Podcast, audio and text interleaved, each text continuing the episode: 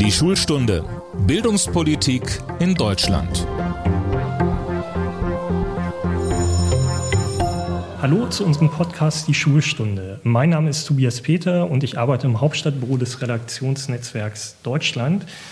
Wir haben heute einen Gast, mit dem ich rein vom Alter her theoretisch in eine Klasse hätte gehen können. Es ist ein Mann, über den ich in den vergangenen Jahren viel geschrieben habe. Nicht über jede Geschichte hat er sich gefreut. Umso mehr freut es mich, dass er mein Gesprächspartner in diesem Podcast ist. Es ist der FDP-Vorsitzende Christian Lindner. Herzlich willkommen, Herr Lindner. Vielen Dank für die Einladung. Gerne. Herr Lindner, stellen wir uns mal vor, wir wären tatsächlich in eine Klasse gegangen. Hätten Sie mich morgens die Hausaufgaben abschreiben lassen? Ja, was hätten Sie anzubieten gehabt? Also wo waren Sie besonders gut?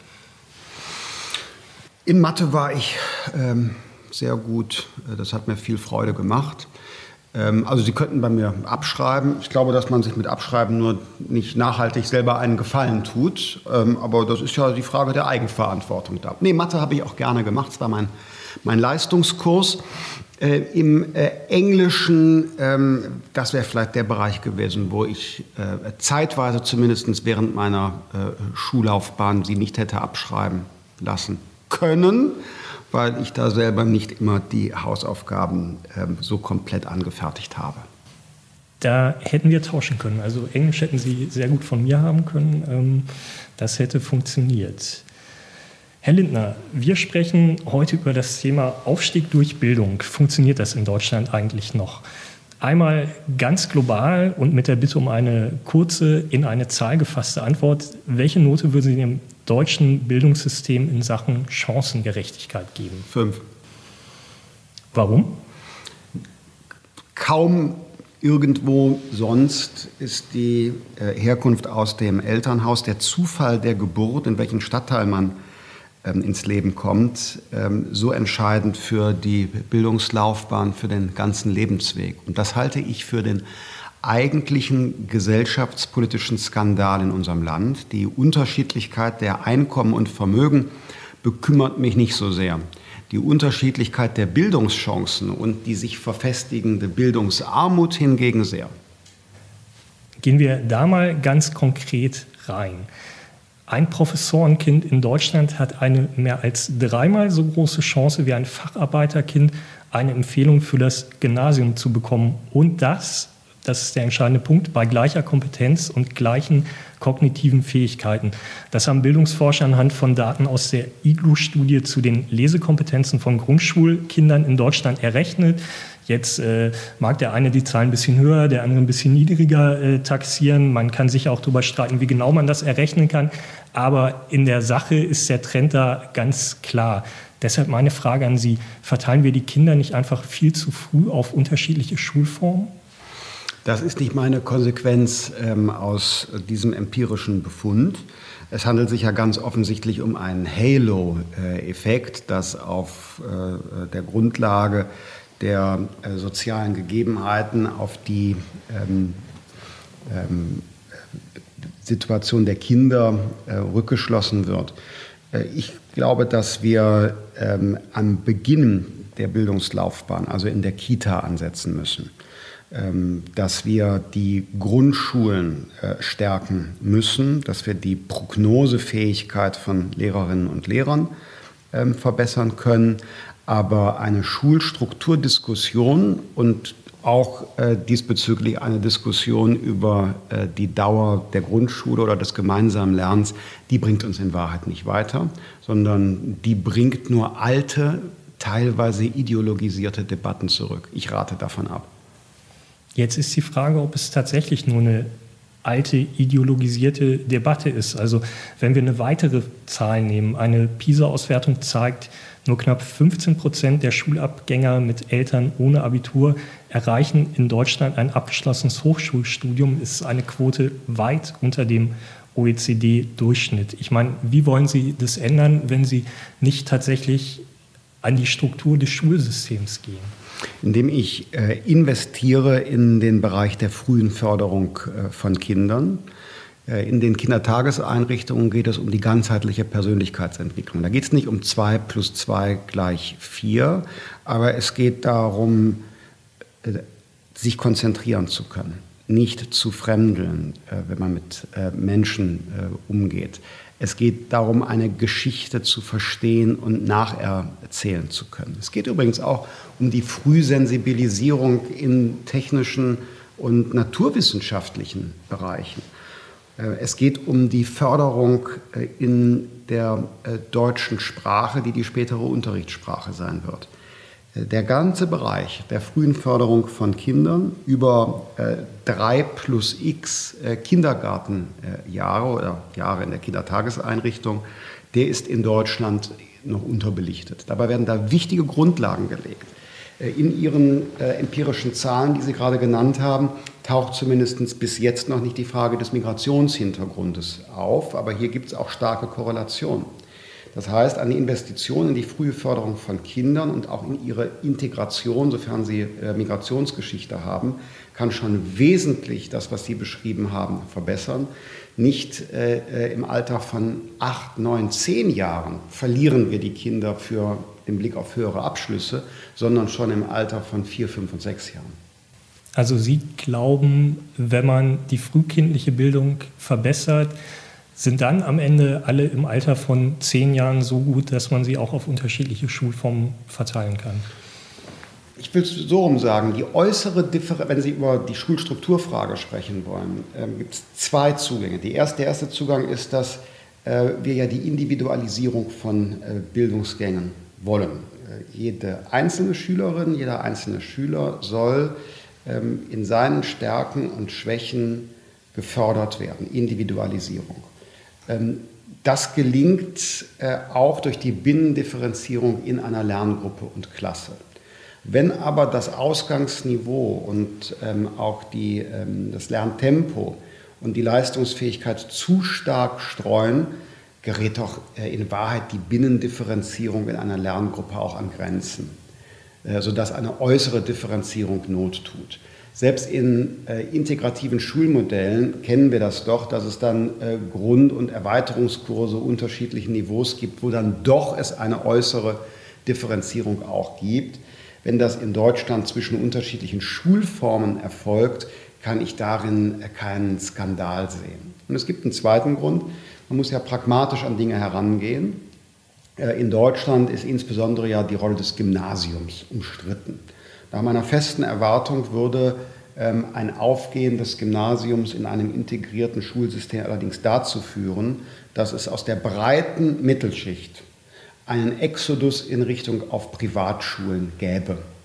Das heißt, das, was wir heute haben an äußerer Differenzierung zwischen unterschiedlichen öffentlichen Schulformen, würde sich dann verlagern in eine Differenzierung zwischen privaten Schulen, entgeltlich möglicherweise, und öffentlichen Schulen. Und darin sehe ich keinen Vorteil, sondern das wäre eine echte, weitere, tiefere Spaltung des Bildungssystems, nämlich nicht zwischen unterschiedlichen Niveaugruppen im öffentlichen Schulsystem, sondern anhand des Geldbeutels der Familien. Sie könnten natürlich auch Privatschulen beschränken, um diesem Effekt aus dem Weg zu gehen. Ja, aber wenn wir diesen Weg weitergehen und immer neue Konsequenzen äh, ziehen, dann kommen wir irgendwann an eine unfreie Gesellschaft.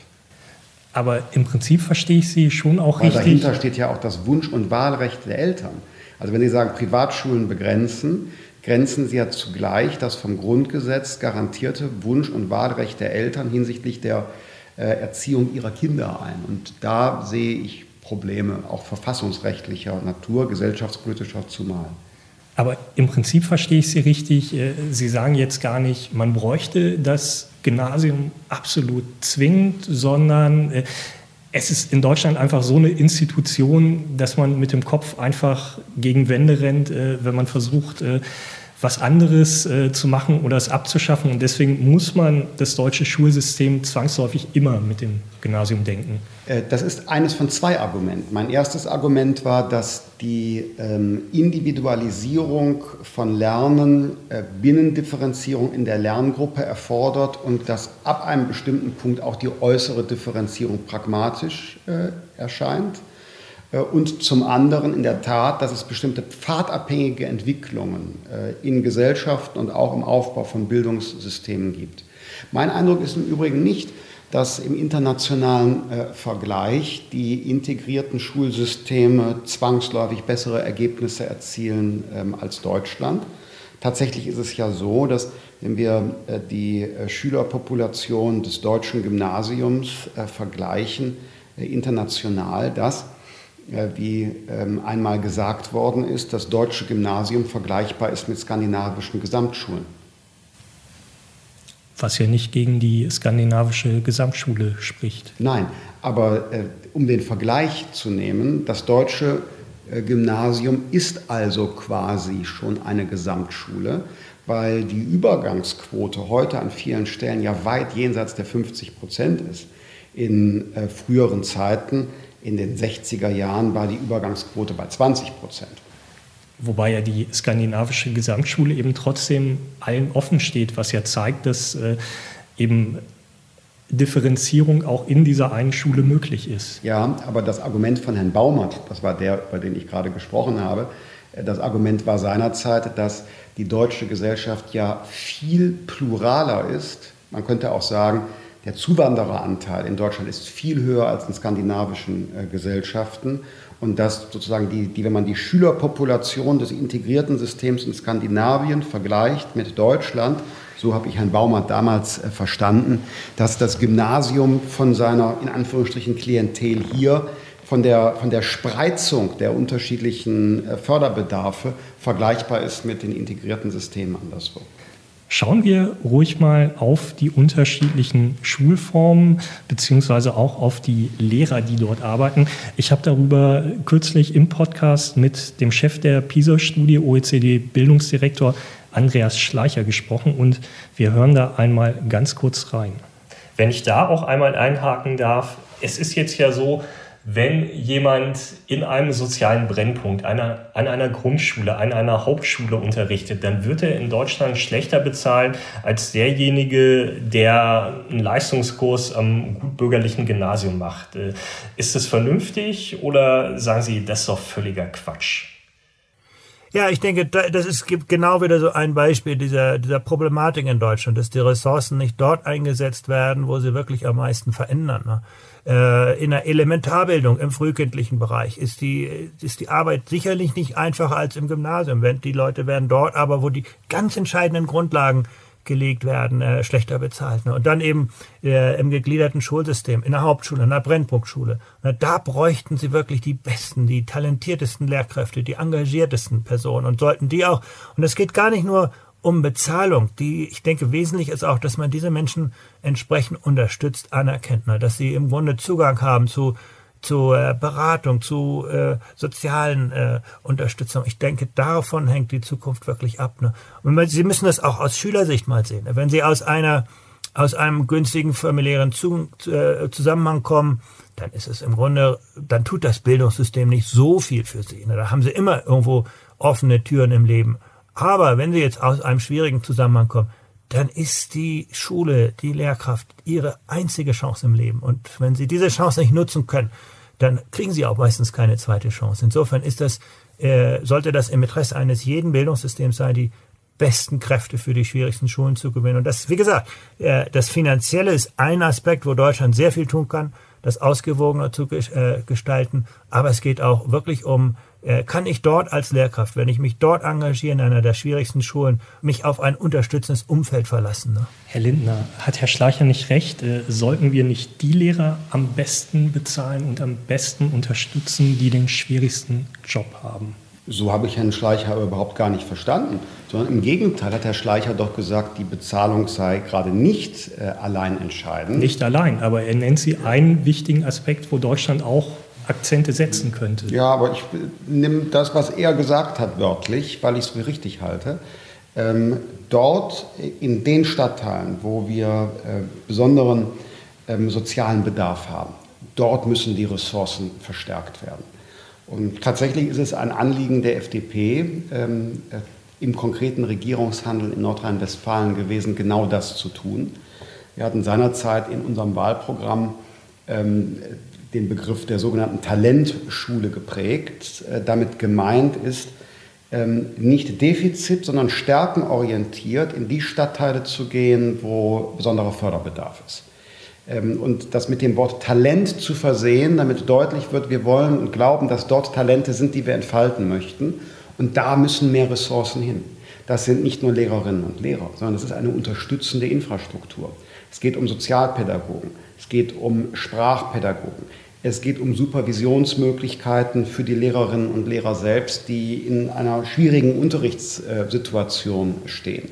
Es geht um die Einbeziehung der Eltern der Kinder, die ihrerseits ja auch Förderbedarf äh, anmelden können, beispielsweise bei der Förderung der deutschen Sprache. Und ich bin zutiefst davon überzeugt, wer als ähm, ähm Mensch in den äh, Lehrberuf geht, der hat eine, natürlich ein finanzielles äh, Interesse, das muss auch alles äh, leistungsgerecht vergütet werden, absolut. Aber vor allem sind das ja Menschen, die auch mit einem gewissen Idealismus in den Beruf gehen. Und für die ist entscheidend, dass sie nicht das Gefühl haben, im Alltag alleine gelassen zu werden, in Anführungsstrichen an der Front. Keiner kümmert sich um sie, keine Infrastruktur, schlechte Personalausstattung, allein. Herr Lindner, ich stimme Ihnen zu. Herr Schleicher stimmt Ihnen auch zu in dem, was Sie fordern. Herr Schleicher stimmt aber auch mir zu in meiner Frage, ob man nicht gleichzeitig auch die Lehrer, die es besonders schwer haben, die die schwierigsten Aufgaben übernehmen, besonders gut bezahlen könnte. Also müsste man nicht den Lehrer an einer Brennpunktschule, an einer Hauptschule in einem besonders schwierigen äh, Stadtteil mindestens genauso gut bezahlen wie den am Gymnasium? Diese äh, Vergleichssituation ähm, möchte ich so gar nicht aufmachen, weil es ganz unterschiedliche äh, rollende Aufgaben sind. Sage ich gleich was zu. Zunächst mal möchte ich den, die gute Lehrerin, die sich engagiert, die sich einsetzt, die mehr tut als nur ihre Pflicht, die möchte ich gerne besser bezahlen als den Kollegen, der das nicht tut. Und zwar an einem bürgerlichen Gymnasium in einer problemfreien Kleinstadt auf dem Land soll dieses Prinzip genauso gelten wie in einer Schule, wo besondere Bedarfe sind. Denn nur alleine, in welchem Stadtteil die Schule ist, äh, das sagt ja noch nichts über die Lehrerpersönlichkeit und äh, ihren Einsatz individuell aus. Und deshalb sage ich, individuell muss besondere Leistung von Lehrerinnen und Lehrern anerkannt und gewürdigt werden. Und das äh, ist in unserem öffentlichen Dienstrecht bedauerlicherweise noch nicht in der Praxis realisiert. Theoretisch angelegt, praxisch, praktisch nicht. Und jetzt Ihre Frage Gymnasium. Es sind ja unterschiedliche Anforderungsprofile an äh, die Lehrerpersönlichkeit. Ähm, also in der Grundschule spielt jetzt die mathematische Fachdidaktik eine geringere Rolle als die ganzheitliche Persönlichkeitsentwicklung äh, der Kinder. Äh, während in der gymnasialen Oberstufe Physik äh, Leistungskurs, das ist ja Wissenschaftsvorbereitung, spielt die Souveränität im Umgang mit der Disziplin eine ganz andere Rolle. Aber das kann man doch nicht gegeneinander stellen. Das sind doch äh, unterschiedliche Qualifikationen und Schwerpunktsetzungen. Und deshalb würde ich da sagen, Fairness bedeutet, beides wertzuschätzen. Und gestatten Sie mir noch die gesellschaftspolitische Anmerkung.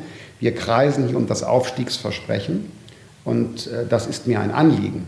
Nur wir müssen doch die Verbesserung der Aufstiegschancen in der Breite erreichen, ohne dass wir in den Bemühungen nachlassen, auch Spitzentalente und Hochinteressierte zu fördern.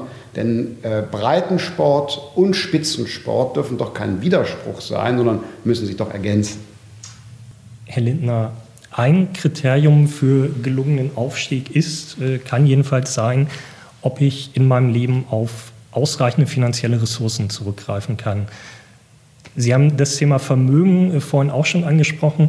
Die reichere Hälfte des Landes hält 99 Prozent des Vermögens, die wohlhabendsten 10 Prozent, so rund 60 Prozent. Ist auch mal ein bisschen umstritten, wie man ganz genau zählt, aber so hat man es in etwa. Die Ungleichverteilung des Vermögens hat, äh, das ist auch unumstritten, in den letzten 20 Jahren deutlich zugenommen. Äh, Läuft da nicht doch was schief im Land? Ja, absolut. Ähm, diejenigen, die über keinerlei Vermögenswerte verfügen, also keine Wohnung haben, kein Haus haben, äh, keine Aktien haben, die treten auf der Stelle. während auf der anderen Seite jene Hälfte der Gesellschaft, die zum Beispiel über Immobilienvermögen verfügt, die gewinnen hinzu. Oma, ihr klein Häuschen, hat nicht überall, aber an vielen Stellen enorm an Wert gewonnen, alleine aufgrund des Niedrigzinses. Das ist äh, die sogenannte ähm, äh, Assetpreis, Vermögenspreisinflation, die wir erlebt haben. Und darauf muss diese Gesellschaft eine Antwort finden. Ähm, äh, mein Vorschlag ist, wir müssen mehr Menschen in der Breite ermöglichen, äh, Schritt für Schritt auch eigene Rücklagen, Reserven, eigene wirtschaftliche Unabhängigkeit zu erreichen. Ähm, dazu gehört, dass wir zum Beispiel äh, die äh, Investitionen in Wertpapiere attraktiver für breite Kreise der Bevölkerung machen. Dazu gehört, dass wir die Möglichkeit, Immobilieneigentum zu erwerben, auch für Menschen mit einem normalen Einkommen wieder, wie das in der Generation meiner Großeltern möglich war, ähm, wieder ähm, äh, in die Praxis bringen. Ähm, also die Gesellschaft zusammenbringen, indem man den Millionen ermöglicht, auch wirtschaftlich voranzukommen. Sie haben das Thema Wohneigentum angesprochen. In einem Ballungsraum können sich dass viele nicht mehr aus dem leisten, was sie mit ihrer Arbeit äh, verdienen. Diejenigen, die viel Geld oder Eigentum erben, sind damit stark im Vorteil. Ähm, wenn man das jetzt aus der Sicht des Liberalen betrachtet, dem es ja um Leistungsgerechtigkeit geht, muss man das ja ganz besonders blöd finden, oder? Ich empfinde keinen Neid gegenüber Menschen, die etwas erben. Ähm, ich selber gehöre nicht dazu. Ich habe noch nichts geerbt, mir hat auch noch niemand äh, was geschenkt. Aber dennoch empfinde ich da keinen Neid, denn das, was vererbt wird, ist ja mal von jemandem ähm, ähm, äh, erarbeitet worden. Äh, und man gibt etwas Wertvolles ja gerne an eine nächste Generation weiter. Und dennoch ähm, auch wenn ich dort keinen Neid empfinde, ich möchte niemandem was wegnehmen, möchte ich gerne es dem anderen Teil, der nichts äh, geerbt hat, erleichtern. Und ganz konkret ist es ja so, dass äh, in Deutschland zu wenig äh, Fläche ausgewiesen wird für neuen Wohnraum. In Deutschland steigen die Standards immer weiter und verteuern deshalb die Neuerstellung von Wohnraum. Und wir haben den Staat als Preistreiber. Denken Sie an die immer wieder erhöhten Grunderwerbssteuern, wo der Staat mal ebenso mehrere Monatsgehälter äh, einstreicht, bevor Menschen überhaupt danach beginnen können, eine Hypothek zu tilgen. Und an den Stellen können wir ansetzen, um Menschen in der Mitte der Gesellschaft, der Grundschullehrerin und ihrem Mann, der ähm, als Facharbeiter tätig ist, zu erleichtern, ähm, auch Wohneigentum zu bekommen. Sie haben bereits gesagt, falls Sie Finanzminister werden, wollen Sie keine Steuern erhöhen. Ich frage trotzdem nochmal, wäre es im Sinn der Leistungsgerechtigkeit nicht durchaus fair zu sagen, wir nehmen mehr bei der, Erb bei der Erbschaftssteuer und im Gegenzug entlasten wir Arbeitseinkommen? Dann müsste die Erbschaftssteuer aber sehr hoch sein, damit daraus ein nennenswerter Effekt entsteht. Das Gros übrigens des Vermögens, das in Deutschland vererbt wird, ist gebunden in Betrieben. Das heißt, wir kämen dann zu einer Sondersteuer für für äh, Familienbetriebe, die ohnehin ja schon einen Stress haben im Generationenübergang. Ich mache Ihnen einen anderen Vorschlag. Äh, wenn man an der Erbschaftssteuer etwas verändert, dann ist mein Vorschlag, dass wir ähm, eine Art Flatrate einführen, äh, oberhalb einer bestimmten Grenze. Ähm, ich sage jetzt mal beispielhaft, oberhalb von einer Million, die vererbt wird, dann ist Oma ihr Kleinhäuschen in jedem Fall raus unterscheiden wir nicht mehr zwischen betrieblichen und privaten Vermögen. Gegenwärtig ist es ja so, wer einen Betrieb vererbt, selbst wenn er eine Milliarde äh, wert ist, da zahlen die Erben 0% Erbschaftssteuer aufgrund einer bürokratischen Verschonungsregel. Machen wir daraus doch eine Flatrate 3-4% statt 0%, dann haben wir schon mehr gewonnen als bisher. Das wäre ähm, äh, allerdings ähm, nur dann gerechtfertigt, wenn man gleichzeitig die bürokratischen Lasten, die damit verbunden sind, reduziert. Als Politikwissenschaftler werden Sie mit dem vertraut sein, worauf ich gleich eingehe. Der US-Philosoph John Rawls hat für sein Konzept eines gerechten Gesellschaftsvertrags ein Gedankenexperiment vorgeschlagen. Jeder solle sich in eine Situation hineinversetzen, in der er selbst nicht wisse, wo in der Gesellschaft er steht. Dann ließen sich am besten faire Spielregeln für alle finden. Wenn Sie sich diesen Schleier des Nichtwissens, wie Rawls das nennt, äh, einmal aufsetzen, Halten Sie dann die Vermögensverteilung, wie sie in Deutschland ist, für fair? Sie hat sich äh, ergeben und äh, Äh, John Rawls würde jetzt mit dem Differenzprinzip äh, argumentieren, Herr Peter. Äh, der hat nämlich gesagt, in einer oder vereinfacht gesagt, in einer Gesellschaft ist Ungleichheit gerechtfertigt, wenn unter den Bedingungen der Ungleichheit die am schlechtest gestellte Person sich dennoch besser stellt als in einer totalen Gleichverteilung. Also übersetzt und vereinfacht. Ähm, in einem sozialistischen Land der 80er Jahre Ostblock. Wie war dort die Situation zum Beispiel in den Behindertenheimen? Im Vergleich zur Bundesrepublik Deutschland mit mehr scheinbarer Ungleichverteilung, wie ist die Situation hier? Und da kann man, kann man wohl sagen, äh, Deutschland hat Ungleichheit, aber trotzdem, ich möchte lieber in dieser Gesellschaft als in Nordkorea bedürftiger sein, weil trotz der Bedingungen der Ungleichheit bei uns die Bedürftigen, also die am schlechtest gestellten in der Gesellschaft, dennoch ein anderes Schutz und ein anderes zivilisatorisches Niveau haben in der Absicherung als woanders. Das ist das Differenzprinzip von Rawls und vor dem Hintergrund würde ich sagen, es gibt keinen Grund zur Skandalisierung. Es ist absolut richtig, dass Rawls einerseits so argumentieren würde, andererseits würde er, glaube ich, erkennen, dass die Ungleichheit in den letzten 20 Jahren gestiegen ist, ohne dass die Schwächsten davon profitiert hätten. Das wäre ihm dann ja wieder nicht recht. Wenn wir in diese Analysen der Verteilung gehen, dann mache ich Sie darauf aufmerksam, dass Deutschland in den vergangenen Jahrzehnten eine massive Zuwanderung erfahren hat, gerade in den letzten Jahren. Das sind Menschen, die ähm, ohne Qualifikation teilweise, mindestens ohne äh, ähm, äh, materielles Vermögen in unser Land gekommen sind. Das heißt, alle Statistiken über mehr Ungleichheit und müssen natürlich ähm, auch vor dem Hintergrund der Zuwanderung der letzten Jahre gesehen werden. Und ich glaube schon, dass Menschen, die aus dem Ausland als Flüchtlinge zu uns kamen mit nichts, die würden schon sagen, dass es ihnen in Deutschland besser geht als an den Orten, von denen aus sie sich nach Deutschland aufgemacht haben. Aber Sie würden es nicht so sehen, dass äh, auch Menschen ohne Migrationshintergrund, äh, die sich wirklich in den untersten Einkommensbereichen befinden, äh, unter Umständen ungelernt sind, äh, schlechter stehen als vor 20 Jahren.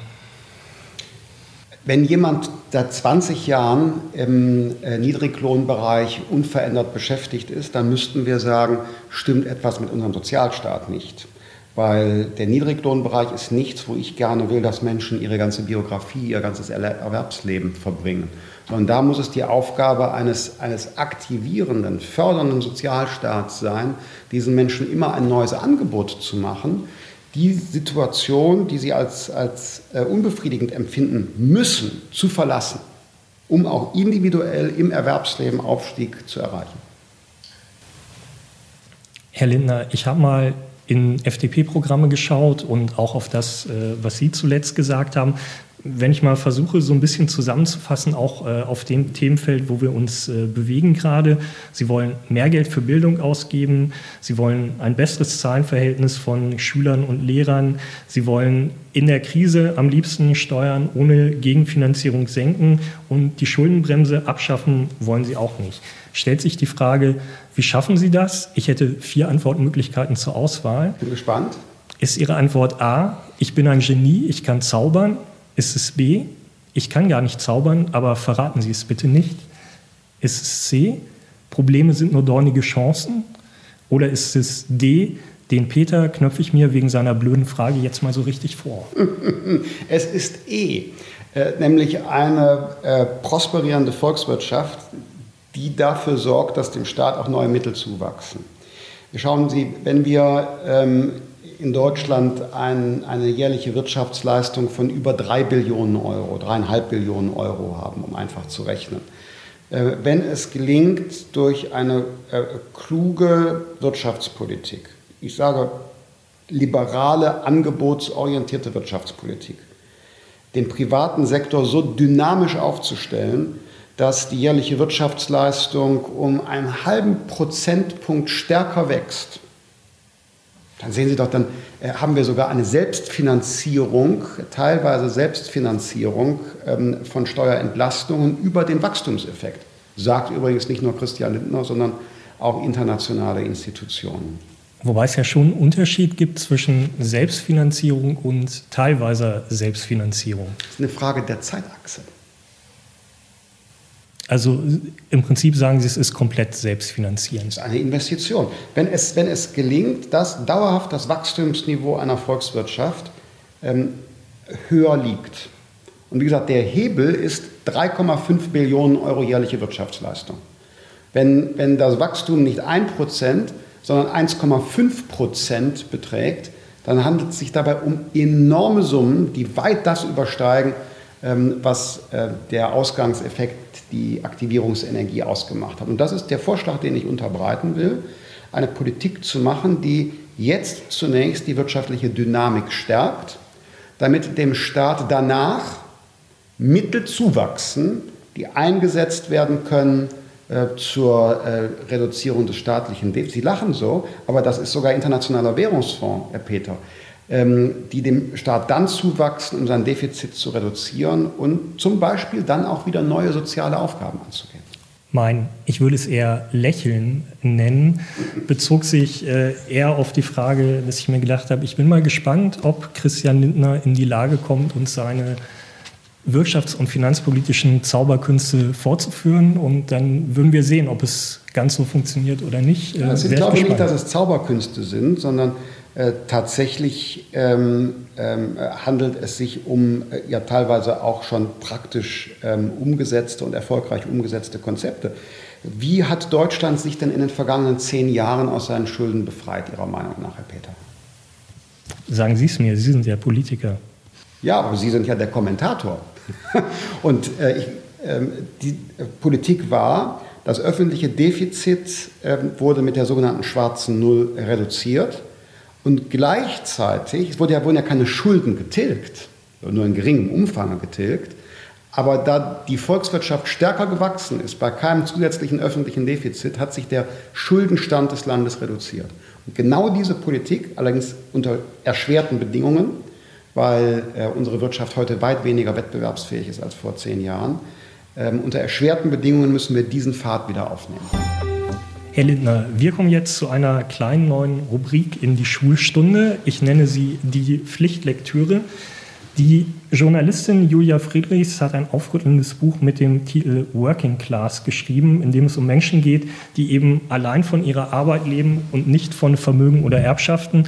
Ich finde es ein sehr lesenswertes Buch, äh, möchte allerdings auch der Transparenz halber sagen, dass äh, Frau Friedrichs und ich gemeinsam Journalistik in Dortmund studiert haben und uns von da kennen.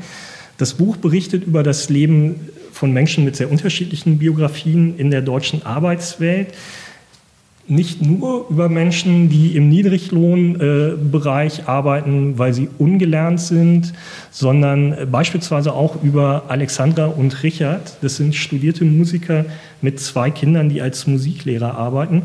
Und ich möchte daraus ganz kurz etwas vorlesen. Maximal 14,67 Stunden pro Woche dürfen Sie an staatlichen Musikschulen unterrichten, damit Sie sich nicht einklagen können auf eine Festanstellung. Aber weil 14,67 Stunden pro Woche niemals reichen für Haus, Auto und vier Personen, arbeiten Alexandra und Richard an sechs Musikschulen, 110 Schüler, auch samstags, zwei hochaktive Ich-AGs. Wir kriegen keine Festanstellung, sagt Richard. Ich hatte an einer Musikschule einen Kollegen, der war noch TVÖD. Als er dann mit 64 Jahren in Rente ging, habe ich die Stelle übernommen, aber als Honorarkraft, nicht mehr TVÖD. Die feste Stelle wurde sofort dicht gemacht. Uns geht es nicht so schlecht, dass ich weinen würde, sagt Alexandra. Wir verdienen beide ungefähr 1600 netto im Monat. Alexandra führt ein Haushaltsbuch. Sie sucht nach Angeboten beim Essen, bei Kleidung sowieso. Einfach shoppen und sagen, das Kleid gefällt mir, das mache ich nicht, sagt sie. Aber das sei das geringste Problem. Richard sagt, es darf bei keinem etwas passieren. Alexandra sagt, es darf niemand krank werden. Richard sagt, es müssen alle funktionieren.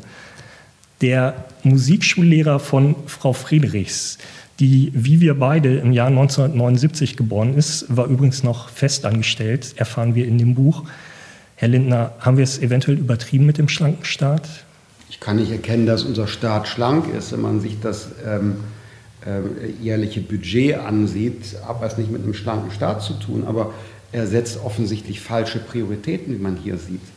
Und äh, ich finde es bemerkenswert, äh, dass äh, in vielen Ländern beispielsweise Lehrerinnen und Lehrer ähm, nur fürs Schuljahr angestellt sind und für die Sommerferien äh, keinen Vertrag mehr haben. Oder wie in äh, diesem Fall äh, man äh, mit der Reduzierung der Stundenzahl die Festanstellung umgehen will. Das hat nichts mit schlankem Staat zu tun. Das ist ein unfairer Umgang mit Beschäftigten. Ich empfehle, das zu korrigieren. Wir kommen schon wieder zu einer Rubrik, die ist nicht neu. Es ist die Schnellfragerunde und sie geht diesmal tatsächlich sehr schnell. Äh, es sind zwei Fragen, die ich habe.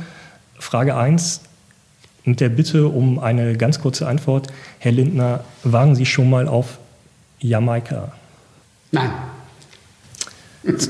Zweite Frage, sie richtet sich äh, auch an den Porsche-Fahrer, der mir gegenüber sitzt. Was halten Sie von der Ampel?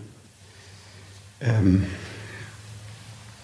Im Verkehr mag ich lieber grün, ähm, in der Politik lieber gelb. Und damit sind wir auch schon bei der nächsten Rubrik. Äh, es ist unsere Schlussrubrik für das große Gespräch im Podcast. Nachher kommt ja auch noch ein Gespräch mit einer Schülerin, aber die Schlussrubrik für unser Gespräch ist das persönliche Schulerlebnis, wo wir immer darüber reden, was erinnert eigentlich äh, jemand selbst an seine Schulzeit? Was hat ihn da geprägt? Äh, was war ganz besonders? Ähm, Herr Lindner, was war Ihr schlimmster Moment in Ihrer Schulzeit? Ich hatte eigentlich eine glückliche, schöne äh, Schulzeit. Der schlimmste Moment äh, meiner Schulzeit. In der Grundschule ist ein äh, Mitschüler äh, mit dem Fahrrad verunglückt tödlich. Ähm, und an den denke ich oft, weil dessen Leben endete äh, ganz zu Beginn der Grundschulzeit. Und äh, daran, daran denke ich gelegentlich, was der so gemacht hätte, was aus seinem Leben so geworden wäre. Kannten Sie ihn gut? Das war kein enger Freund, es war ein, ein Mitschüler, aber ähm, äh, das nimmt ein Grundschulkind, ähm, auch das Grundschulkind Christian Lindner schon mit, wenn, wenn äh, jemand tödlich verunglückt, mit dem sie gerade noch, noch auf dem Schulhof gespielt haben und äh, drei Tage später heißt es, ähm, der kommt aus dem Wochenende nicht mehr wieder. Wie alt waren Sie da? Ich glaube, das war in der ersten oder zweiten Klasse, ich bin nicht ganz sicher. Und äh, haben Sie da dann in der Klasse drüber gesprochen? Also äh, können Sie sich noch erinnern, wie der Lehrer, die Lehrerin damit umgegangen ist? Ja, wir haben darüber äh, gesprochen. Ähm, nach meinem Gefühl hätte man allerdings noch mehr tun können, um äh, die Gefühlslage der Kinder aufzunehmen. Mhm. Wissen Sie noch, was Ihnen da gefehlt hat? Naja, man kann nicht einfach nur sagen, so ist gestorben, wir trauern, sondern ich glaube, man muss über einen längeren Zeitraum ähm, äh, das begleiten, dass daraus eben, eben keine Traumatisierungen entstehen. Hm. Ähm, Herr Lindner, was würde der 16-jährige Christian Lindner über den von heute sagen? Was der 16-jährige Christian Lindner? Ähm, der 16-jährige Christian Lindner war, glaube ich, gerade Schulsprecher äh, geworden am städtischen Gymnasium in Wermelskirchen. Der würde sagen, das, da kann ich mir noch was vornehmen, würde der vielleicht sagen. Und was denken Sie über den Christian Lindner von damals? Ach, ich hätte es äh, mir und anderen an vielen Stellen äh, leichter machen äh, können. Ich ähm, war damals sehr sehr äh, subversiv unterwegs, hätte gar nicht sein müssen. Hm. Äh, subversiv unterwegs, was stelle ich mir darunter vor? Ich habe viel mit meinen Lehrern diskutiert und gestritten oder die auch provoziert, hätte gar nicht sein müssen. Wie provoziert denn Christian Lindner einen Lehrer? Ja, indem er kritische Fragen stellt, diskutiert. Wo haben Sie nachgefragt? Haben Sie, haben Sie was im Kopf? weiß noch, dass ich mal in der Philosophie äh, AG als unser Schulleiter, äh, wir haben draußen auf dem Schulhof die AG gehabt und dann kam der Schulleiter und ähm, äh, äh ich meinte dann äh, zu ihm, ähm, äh, geh mir aus der Sonne mit jenem berühmten Zitat von ähm, Diogenes von Sinope. Und das hat er als eine Provokation empfunden. Ich habe es als eine Pointe gemeint. Und solche Sachen hätte ich ähm, ihm und anderen ersparen können. Mir selber auch. Wie war Ihr 20-jähriges Abi-Treffen oder waren Sie nicht da? Doch, ich war da. Das war sehr nett, hat mich gefreut. einige zu sehen, die ich lange nicht gesehen habe. Ähm, aber ich habe mit relativ vielen meiner, meiner ehemaligen Mitschülerinnen und Mitschüler noch einen, ich sage mal, wöchentlichen, wenn nicht manchmal täglichen Kontakt. Und wie war das bei denen, die Sie jetzt sehr lange nicht gesehen hatten? Äh, wollten die mit Ihnen über das sprechen, was Sie jetzt machen? Oder haben die gesagt, lass uns lieber über die alten Schultage reden?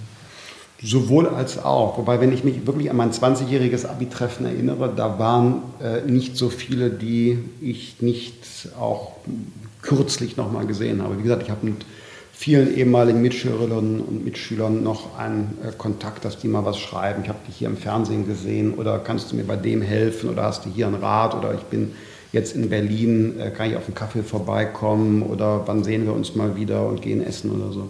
Hm. Schreiben die auch, senk meine Steuern oder erzähl nicht solchen Blödsinn im Fernsehen oder solche Sachen oder das ist immer freundlich?